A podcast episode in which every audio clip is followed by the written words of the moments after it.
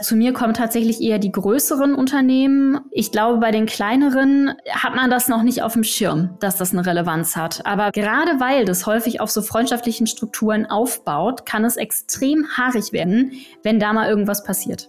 Es gibt nicht die eine Maßnahme gegen sexuelle Belästigung, sondern es ist wirklich eine Frage dessen, was ist konkret passiert und welche Maßnahme ist für das, was passiert ist, verhältnismäßig.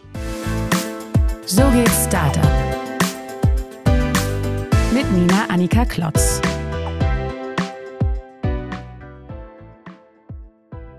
Hallo und herzlich willkommen zu So geht Startup, einer speziellen Ausgabe unseres Podcasts. Unbequem, aber wichtig. Wir in der Redaktion haben uns in den vergangenen Wochen intensiv mit dem Thema MeToo beschäftigt, mit Übergriffen, sexueller Belästigung und sexualisierter Gewalt im Arbeitskontext.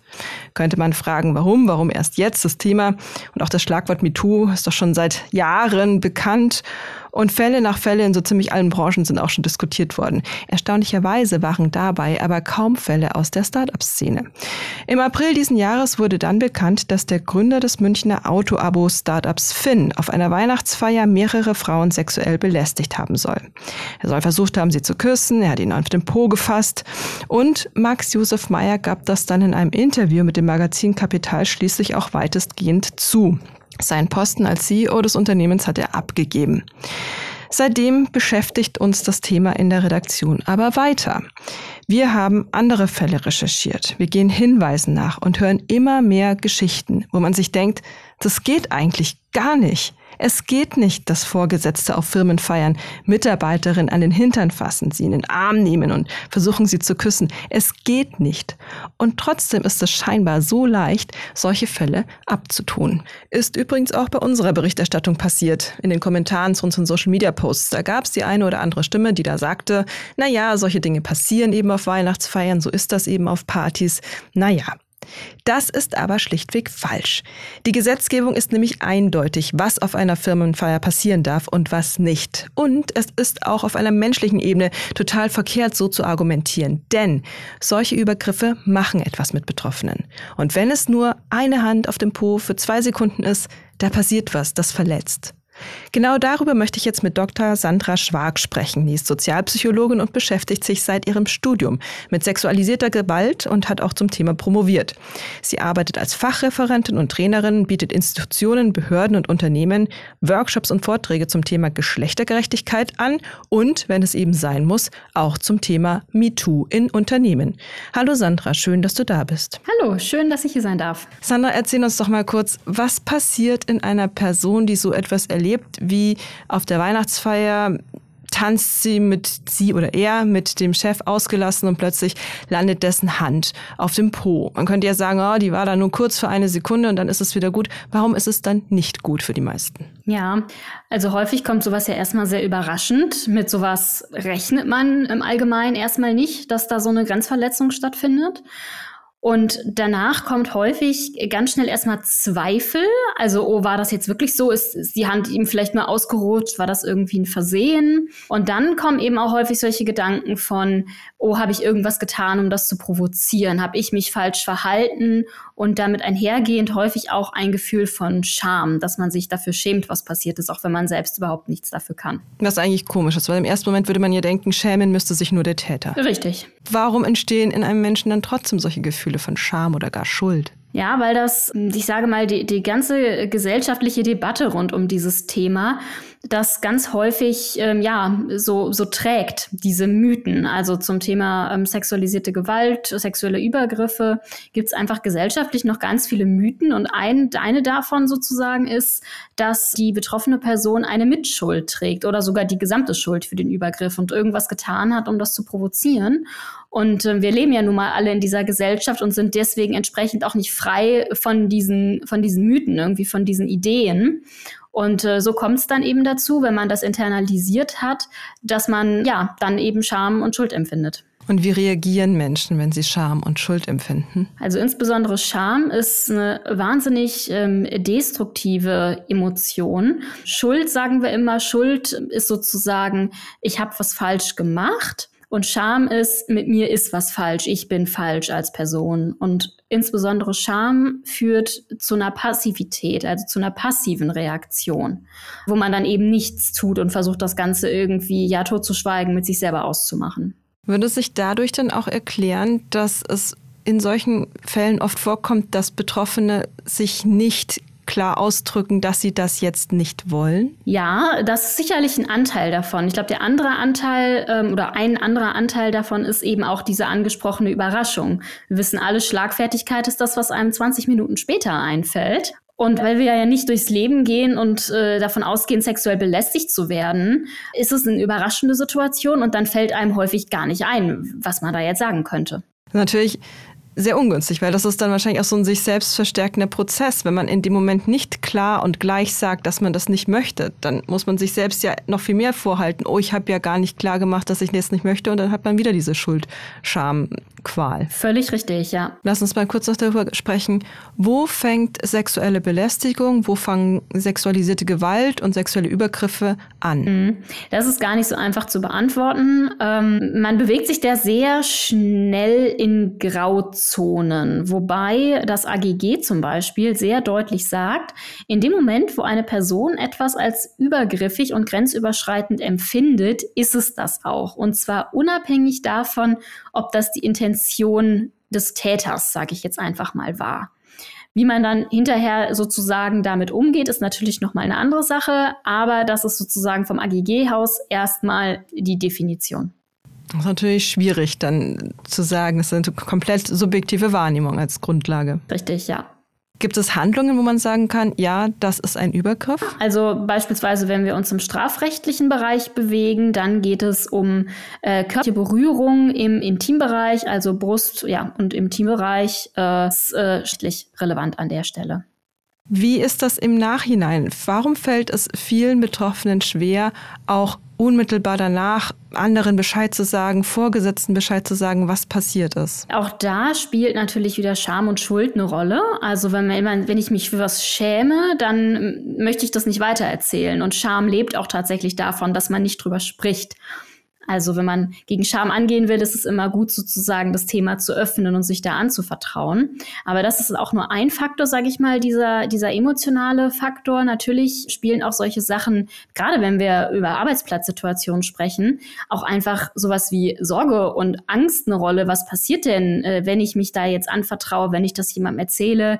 Wird mir geglaubt? Wie reagiert die andere Person? Habe ich irgendwas zu befürchten? Entstehen mir irgendwelche Nachteile? Das ist wahrscheinlich auch das, was sexuelle Über Übergriffe im Arbeitsumfeld auch so besonders gravierend und schwierig macht. Ja, auf jeden Fall, weil wir es da ganz, ganz häufig mit Abhängigkeitsverhältnissen zu tun haben. Und ähm, ja, also zum, zum einen sozusagen, wenn jetzt der Vorgesetzte an der Stelle als Beispiel der Täter ist, ist das natürlich ein Abhängigkeitsverhältnis. Aber auch äh, die meisten Leute von uns haben ja ein gewisses Abhängigkeitsverhältnis von ihren Jobs. Wir müssen irgendwie unsere Miete bezahlen. Ne? Das Einkaufen im Supermarkt ist auch nicht gratis. Das heißt, da überlegt man sich dann im Zweifelsfall schon zweimal, ja, ob man dagegen angeht und da was riskiert. Lass uns doch mal noch ein bisschen darüber sprechen, wie man in solchen Situationen handeln kann und was danach gut wäre zu tun. Erstens einmal in der Situation, wenn ich nicht betroffen bin, sondern jemand, der auch anwesend ist. Das ist ja in der Regel bei Weihnachtsfeiern der Fall. Da, da feiert ja nicht nur diese zwei Menschen, da sind ja oft auch andere irgendwo in der Umgebung. Was könnten die tun, um Betroffenen zu helfen? Ja, da gibt es äh, tatsächlich mehrere Möglichkeiten, wenn man das mitbekommt. Und ähm, da muss man immer so ein bisschen abwägen, wie die Situation ist. Also gut, Weihnachtsfeier ist jetzt wahrscheinlich nicht so bedrohlich, aber es kann ja beispielsweise im öffentlichen Raum Situationen geben, wo man dann mit vielleicht einer Gruppe konfrontiert ist oder nicht weiß, ob die bewaffnet sind oder alkoholisiert und solche Geschichten. Bleiben wir erstmal bei der Weihnachtsfeiersituation. Es gibt zwei Herangehensweisen. Entweder in so einer Situation direkt, man lenkt sozusagen den Täter ab also man geht irgendwie zu dem Täter, wenn man den jetzt nicht direkt konfrontieren möchte, ne? Wenn man irgendwie sagt, ja, hier, guck mal da hinten, da wird ein Auto abgeschleppt, sag mal, ist das nicht dein Auto, was da abgeschleppt wird? Oder hier ist ein Anruf für dich reingekommen oder irgendwas, um den Täter aus der Situation zu nehmen sozusagen. Oder das gleiche mit der betroffenen Person, dass man, wenn man nicht direkt konfrontieren möchte, aus welchem Grund auch immer, da gibt es gute Gründe, das nicht zu tun, dass man irgendwie sagt, hier, ähm, meinetwegen, Anna, äh, wir wollten doch noch hier über was reden und kannst du mal schnell oder hier auch dein Handy hat geklingelt. Also irgendwie sich irgendeine Situation schnell überlegen, dass man diese Belästigungssituation unterbrechen kann. Das ist immer eine gute Möglichkeit.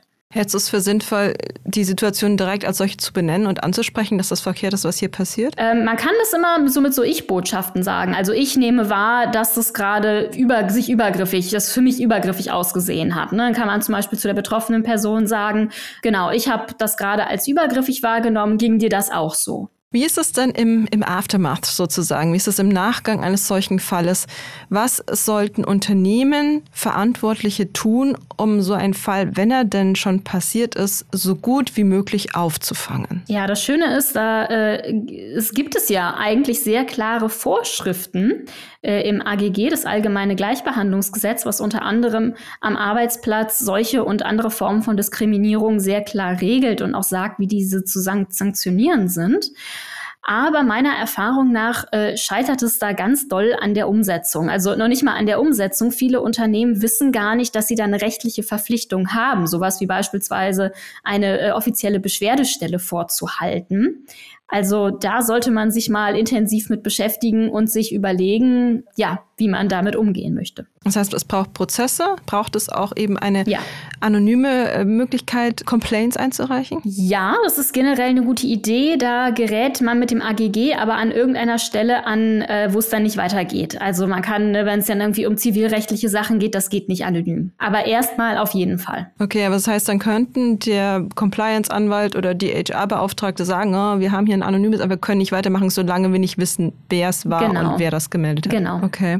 Das ist natürlich für Betroffene schwierig. Ja, das ist es. Gibt es irgendwelche Workarounds für Unternehmen, die es besser machen wollen? Naja, also ich, ich sage immer so ein bisschen, der Fisch stinkt vom Kopf. Und meiner Erfahrung nach ist es total wichtig, dass dieses Thema ernst genommen wird und zwar von ganz oben ernst genommen wird. Es ist äh, die Aufgabe der Unternehmensleitung, klar zu machen, ähm, und es geht ja nicht nur um sexuelle Belästigung, sondern Diskriminierung jeder Art, so ganz klar zu machen, das gibt es bei uns nicht. Und das sind nicht nur irgendwelche Floskeln, die wir irgendwie auf unsere Website schreiben, sondern das ist was, das wird von der Unternehmenskultur her so gelebt. Wenn es zu Vorfällen kommt, passieren Dinge, so, das verläuft dann nicht im Sand. Es wird sanktioniert auf die eine oder andere Art und Weise, es wird damit umgegangen. Und das vorzuleben. Und wenn das von oben kommt, dann haben wir tatsächlich so einen Effekt, wenn solche Werte und Normen von oben vorgegeben werden, dass die auch sozusagen dann in der breiten Masse ankommen. Was schätzt du denn so aus deiner Erfahrung als äh, Fachreferentin und auch als Wissenschaftlerin? Wie häufig passieren solche Dinge, solche sexuellen Übergriffe in der Arbeitswelt, denn ich vermute, die Dunkelziffer ist einfach immens hoch. Ja, es ist tatsächlich gar nicht so einfach äh, in Zahlen zu fassen. Es gibt eine äh, Befragung vom, ich glaube, was war von der Antidiskriminierungsstelle des Bundes. Nagel mich nicht drauf fest. Ich glaube, es waren 30 Prozent ungefähr aller Betroffenen in der Befragung. Ich glaube, die wurden explizit nach Beständen des AGG gefragt aber es sind sicherlich mehr. Also da bin ich mir ziemlich sicher. Mhm, okay. Abschließend gefragt, jüngere Unternehmen, Startups, äh, kommen die manchmal auf dich zu, suchen die da Hilfe oder hast du eher das Gefühl, ach gerade so junge Unternehmen, wo Freundschaft und Business und alles noch so ein bisschen verfließt, die nehmen das Thema vielleicht gar nicht ernst? Ja, ich hatte mal eins, das zu mir gekommen ist, als schon was passiert war. Und da ging es dann mehr um so eine Aufarbeitung. Ansonsten eher nicht. Also zu mir kommen tatsächlich eher die größeren Unternehmen. Ich glaube, bei den kleineren hat man das noch nicht auf dem Schirm, dass das eine Relevanz hat. Aber wie du gerade schon völlig richtig gesagt hast, gerade weil das häufig auf so freundschaftlichen Strukturen aufbaut, kann es extrem haarig werden, wenn da mal irgendwas passiert. Glaubst du, die Startup-Szene ist besonders gefährdet, was sexuelle Übergriffe angeht? Boah, das finde ich schwer zu beantworten. Ich, mh, mm, Vielleicht insofern, weil da ja häufig noch jetzt nicht so klare Strukturen herrschen. Also ne, man hat meistens kein HR-Department, mehrere Leute sind in verschiedenen Positionen innerhalb des Unternehmens, es sind wenig Leute, man ist ja häufig ja so schon ein bisschen voneinander abhängig, damit das Ganze irgendwie läuft. Also ja, vielleicht, aber das ist mehr so ein Bauchgefühl. Sandra, das war eigentlich schon alles, was wir an dieser Stelle zu besprechen hatten. Vielen herzlichen Dank für deine Zeit. Ja, sehr gerne. Mein zweiter Gast heute ist Jara Hofbauer. Sie ist Rechtsanwältin in Wien und berät Unternehmen gezielt zur Verhinderung von sexueller Belästigung am Arbeitsplatz. Gerade ist außerdem ihr Buch erschienen, Das ist Diskriminierung, verstehen, was hinter dem Vorwurf steckt. Und mit ihr würde ich jetzt gern eben die Unternehmensseite besprechen. Was sollten Arbeitgeber, was sollten Startups tun, wenn es bei ihnen zu einem MeToo-Fall gekommen ist? Was können die dann überhaupt noch tun? Und warum ist die Aufarbeitung so wichtig?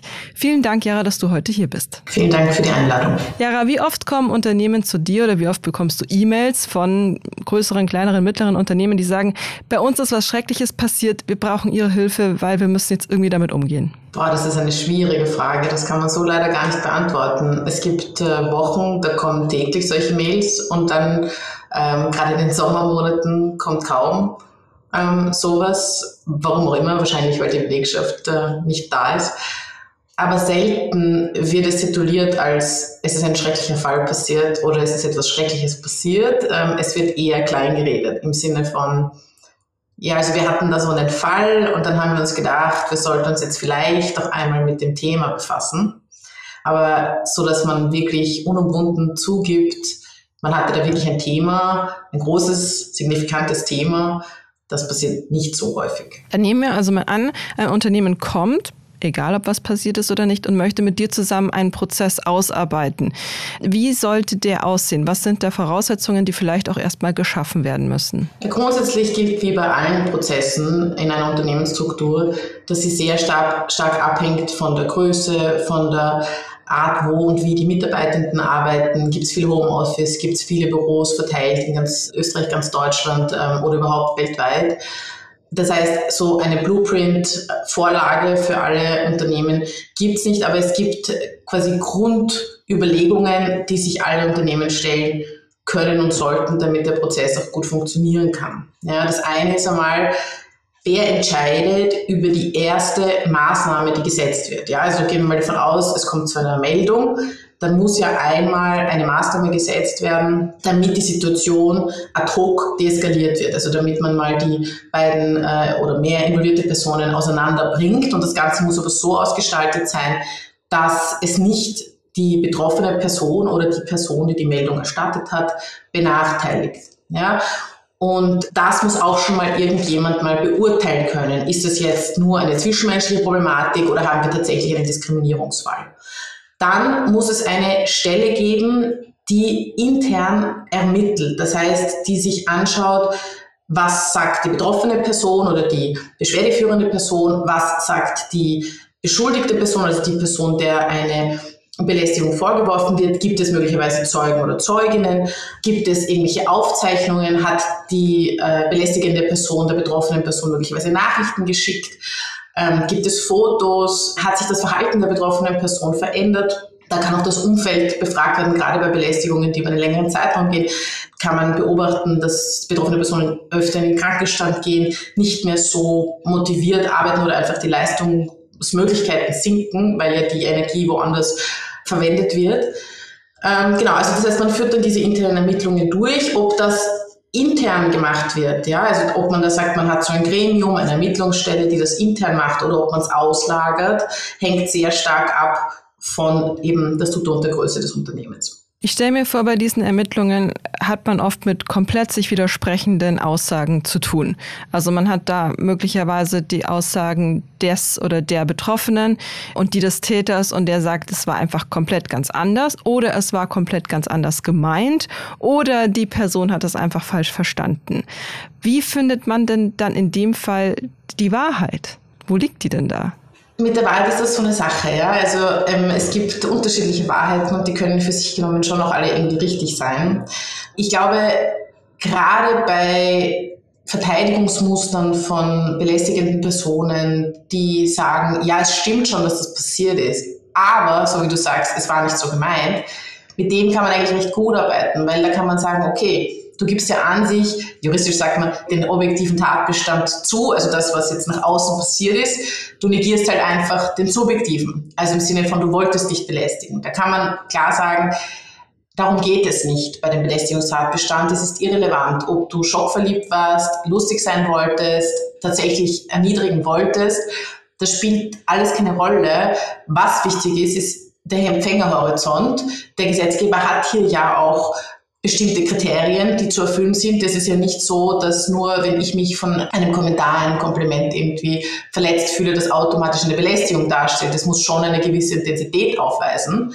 Aber wenn es sie hat, ja, dann ist es völlig egal, welche Intention dahinter stand. Also das heißt, mit dem kann man eigentlich gut arbeiten, da muss ich eigentlich nicht wirklich ermitteln, da muss ich eigentlich eher coachen, Sensibilisierungsmaßnahmen setzen für die handelnde Person, damit diese Person nachvollziehen kann, warum ihr Verhalten problematisch war. Meine Erfahrung hier ist, dass äh, das eigentlich ganz gut angenommen wird. Also dass gerade wenn man zu einem externen Coach gehen muss, ja, sehr geläutert, man schon lernt, dass das eine ernste Sache ist und es dann selten zu Rückfällen kommt. Was ist mit demjenigen, der alles von sich streitet?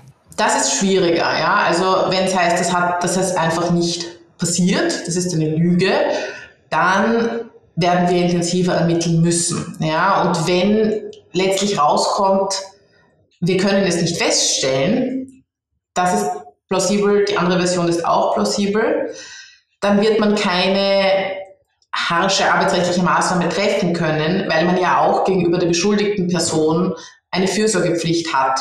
Die verliert die beschuldigte Person ja nicht, zumindest wenn sie Arbeitnehmerin oder Arbeitnehmer selber ist, nur weil sie beschuldigt wird, eine Belästigung begangen zu haben. Das heißt, in diesen Fällen muss man mehr aus meiner Sicht so kommunikationsstrategisch und auch sehr, sehr stark im Team ähm, arbeiten und schauen, wie können die beiden noch, können die überhaupt noch und wenn ja, wie zusammenarbeiten. Und hier muss natürlich auch weiterhin Rücksicht auf die Bedürfnisse der betroffenen Person genommen werden. Ich sage immer, die Wahrscheinlichkeit, dass es zu Falschanzeigen kommt, ist höchst gering, meiner Einschätzung nach, weil es so viele andere Möglichkeiten gibt, Leuten ans Bein zu pinkeln in dem Arbeitskontext, als zu behaupten, sie hätten sie belästigt weil das immer für Betroffene auch negative Folgen nach sich zieht. Immer. Ich kenne keinen einzigen Fall, wo alle Betroffenen, wo alle Personen rundherum immer nur auf der Seite der Betroffenen waren und sich jeder sicher war, dass es zu diesem Übergriff gekommen ist. Außer natürlich ist es auf der Tanzfläche passiert bei der Betriebsfeier, aber auch da ist dann halt immer so die Frage, warum ist sie nicht weggegangen, warum ist sie so lange dort bei ihm stehen geblieben und so weiter. Ja. Ähm, das nimmt man nicht einfach leichtfertig auf sich. Es, die Tendenz ist eher, dass die Dunkelziffer trotz MeToo sehr hoch ist. Also dass betroffene Personen sich eher zurückhaltend zeigen, Meldungen zu machen, weil wir seit MeToo auch sehen, dass sehr oft fast reflexartig das Gegenargument kommt oder das Argument kommt, naja, jetzt willst du auch auf diesen MeToo-Zug aufspringen. Derzeit sind ja alle Opfer. Also es wird sehr, sehr klein geredet, ja. Du hast da auch schon was angesprochen, was, glaube ich, extrem komplex ist in dem Zusammenhang. Das ist diese Schuldumkehr, das Victim Blaming, dass also denjenigen, die sagen, mir ist Unrecht widerfahren, wird dann entgegengehalten, aber du trägst daran eine Teilschuld oder du bist komplett daran schuld. Wie gehst du oder wie geht man dann innerhalb dieses Prozesses mit so einer Verdrehung der, der Schuld um? Es kommt ein bisschen darauf an, von wem die Verdrehung kommt. Ich meine, wir wissen mittlerweile eigentlich sehr gut, was man sagen darf und was nicht, also was politisch korrekt ist und was nicht. Es kommt mitunter vor, dass in Schulungen sowas gesagt wird, naja, wenn man einen kurzen Rock an hat, ist das ja so, wie wenn man über steiles Gelände fährt und absichtlich mit einem Reifen ähm, über der Rampe. Das kommt durchaus vor, aber ist nicht mehr besonders häufig. Das heißt, diese krasse Schuldumkehr erlebe ich selten, außer von natürlich den ähm, beschuldigten Personen selber. Da passiert das schon. Also das ist aber dann eine andere Form der Schuldumkehr. Da geht es dann meistens darum, dass sie sagen, naja, die Belästigung ist eigentlich von ihr ausgegangen. Sie hat sich auf meinen Schoß gesetzt. Sie hat mich immer angerufen. Sie hat mich angemacht. Also so eher, ja. Und ich spreche immer von der weiblichen Person als betroffene Person. Dabei muss ich schon sagen, es gibt auch Männer, die betroffen sind und durchaus auch Frauen, die belästigen. Weil wir lernen, also Belästigung ist eine Form der Machtausübung im, am Arbeitsplatz. Und wir lernen trotz allem die noch immer geltenden Mechanismen der Machtausübung. Es gibt, es gibt also sehr viel Sinn, dass Frauen auch Belästigerinnen werden. Nicht alle natürlich, aber einige, wenn sie in Machtpositionen sind. Ich bin aber jetzt abgekommen von der eigentlichen Frage. Was war die Frage? Die Frage war, wie man eben mit dem Problem der Schuldumkehr umgehen kann. Genau, also das heißt, es muss einfach verdeutlicht werden, und zwar der betroffenen Person auch selbst, dass es völlig egal ist, wie sie sich verhalten hat davor, was sie angezogen hat. Das einzig Relevante ist, hat es diese Belästigung gegeben oder nicht. Wir sehen halt, dass auch Opfer selber sich oft eine Mitschuld geben. Sehr oft sehr schambehaftet sind und die Scham kommt ja grundsätzlich daher, dass man das Gefühl hat, man hat was falsch gemacht. Man hat aber nichts falsch gemacht. Das heißt, das Wichtigste ist, mal der betroffenen Person klarzumachen, du kannst nichts dafür, es kann jeden treffen und es ist nicht fair, was dir passiert ist. Also manche sind einfach unbelehrbar, manche beteiligte Personen, das kann man dann melden, man kann es auch in den Bericht aufnehmen. Ich nehme teilweise auch auf, wenn Leute sich auf der einen Seite politisch korrekt verhalten, aber auf der anderen Seite zum Beispiel rassistische Äußerungen machen. Daraus ergibt sich für mich, dass jemand generell eher unsensibel ist und vor allem respektlos dem Umfeld gegenüber und eigentlich die Dynamik von diskriminierenden Strukturen nicht verstanden hat. Ja. Aber mehr kann man in dem Fall eigentlich nicht machen, außer eben das Opfer zu schützen und aufzuklären. Da würde ich gerne nachfragen, wie kann man denn innerhalb dieses Prozesses, weil du hast gesagt, die Betroffenen selten bekommen die die uneingeschränkte Unterstützung von allen anderen im Unternehmen. Wie kann man die schützen während diesem für die oft sehr anstrengenden Prozess? Naja, also man muss einmal unterscheiden. Wir haben ja bis jetzt nur über diese ermittelnde Stelle gesprochen. In aller Regel bietet sich es aber auch an, dass man neben dieser ermittelten Stelle auch noch eine Vertrauensstelle etabliert. Damit meine ich jetzt nicht unbedingt den Betriebsrat, sondern tatsächlich eine Stelle, wo Personen hingehen können und unter Verschwiegenheitsverpflichtung erzählen können, was ihnen passiert ist. Das Problem ist nämlich, sobald ich es gemeldet habe, einem Vorgesetzten oder der ähm, Ermittlungsstelle oder so eine Beschwerde eingebracht habe, muss der Arbeitgeber handeln. Das kann ich mir dann nicht mehr wirklich anders überlegen als betroffene Person. Viele betroffene Personen wollen aber in aller Regel zunächst einmal nur sprechen. Also die wollen einmal ihre Gedanken sortieren, wollen wissen, wie das überhaupt einzuordnen ist, wollen sich von der Seele reden, ohne noch beschlossen zu haben für sich, ob sie irgendwas melden wollen oder nicht. Und deswegen ist es aus meiner Sicht sehr wichtig, den Kontakt mit so einer Vertrauensstelle zu ermöglichen. Auch das kann natürlich extern sein. Das muss nicht intern sein. Das kann eine externe Psychologin sein zum Beispiel, eine Therapeutin, ein Coach, sowas. Kann es denn überhaupt intern sein? Weil ich denke mir, wenn es jemand aus HR ist, dann wäre er ja verpflichtet, eben zu handeln, wie du sagst, oder? Naja, ja, also das ist jetzt, das ist jetzt eine arbeitsrechtlich komplexere Frage, ob es intern geht, dass jemand, der dem Arbeitgeber zuzurechnen ist, ähm, auch einer Verschwiegenheitsverpflichtung ähm, unterliegen kann. Das geht aus meiner Sicht schon. Man muss das halt dann auch im Dienstvertrag entsprechend festlegen. Ähm, darf auch quasi keine zur Führungsposition da sein und so. Das muss man sich dann im Einzelfall anschauen, aber es geht grundsätzlich schon. Es gibt auch Unternehmen, die sind so groß, dass sie tatsächlich Gleichstellungsbeauftragte haben, die nur das machen und es rentiert sich, die anzustellen. Ja, in vielen Fällen rentiert sich natürlich nicht, dass man nur für diese Aufgabe jemanden anstellt. Aber wichtig ist, dass sie zumindest in diesem Aspekt weisungsfrei sind, weil sonst funktioniert das nicht. Ja, und das ist dann auch schon ein wesentliches eine wesentliche Schutzmöglichkeit für die betroffene Person, weil diese Vertrauensperson ist ja nicht nur für ein Erstgespräch da, sondern sie ist die Go-To-Person im gesamten Prozess. Das heißt, die betroffene Person ist nicht allein gelassen und weiß von Anfang an jemanden an ihrer Seite. Es gibt da natürlich zusätzlich Dinge, die man tun kann, um möglichst zu äh, gewährleisten, dass das nicht die riesengroße Runde macht. Man kann zum Beispiel die Zeuginnen und Zeugen zur Verschwiegenheit verpflichten über den Umstand, dass es dieses Verfahren gibt und darüber, dass sie ausgesagt haben. Man muss nur trotzdem klar unterscheiden zwischen eben dieser Verschwiegenheitspflicht, die eine Vertrauensperson hat und die man durchaus auch einem Zeugen auferlegen kann im Zusammenhang mit der konkreten Aussage und der Geheimhaltungsverpflichtung, die die Ermittlungsstelle hat. Die Ermittlungsstelle muss natürlich nach außen hin bis zu einem gewissen Grad agieren, sonst kann sie nicht ermitteln. Aber sie muss dabei höchste Diskretion wahren und eben die Geheimhaltungspflicht berücksichtigen. Das bedeutet niemanden, der nicht notwendigerweise davon erfahren muss, darüber informieren und auch die, die involviert werden, nur in dem Umfang involvieren oder äh, informieren, wie es notwendig ist, damit es funktioniert. Wenn die interne Ermittlungsstelle zu ihrer Wahrheit gekommen ist, hast du schon gesagt, müssen die Maßnahmen, die dann folgen, von der Geschäftsleitung entschieden werden. Was sind sinnvolle Konsequenzen und Maßnahmen im Fall eines sexuellen Übergriffs im Arbeitsumfeld? Es macht einen Unterschied, ob ich jemanden in die Kaffeeküche dränge und ihm einen Zungenkuss auferlege oder ob ich zweimal einen sexistischen Witz mache. Ja, also ich kann, es gibt nicht die eine Maßnahme äh, gegen sexuelle Belästigung, sondern es ist wirklich eine Frage dessen, was ist konkret passiert und welche Maßnahme ist für das, was passiert ist, verhältnismäßig. Das kann sein, dass man sagt, man führt nur ein Gespräch. Es kann natürlich auch eine Verwarnung sein. Im schlimmsten Fall geht es äh, bis hin zur fristlosen Kündigung. Aber das muss dann auch schon wirklich ein sehr massiver Übergriff gewesen sein. Wann ist so ein Prozess erfolgreich abgeschlossen? Muss es immer eine greifbare Konsequenz am Ende geben oder kann der Prozess auch erfolgreich sein ohne sichtbare Konsequenzen?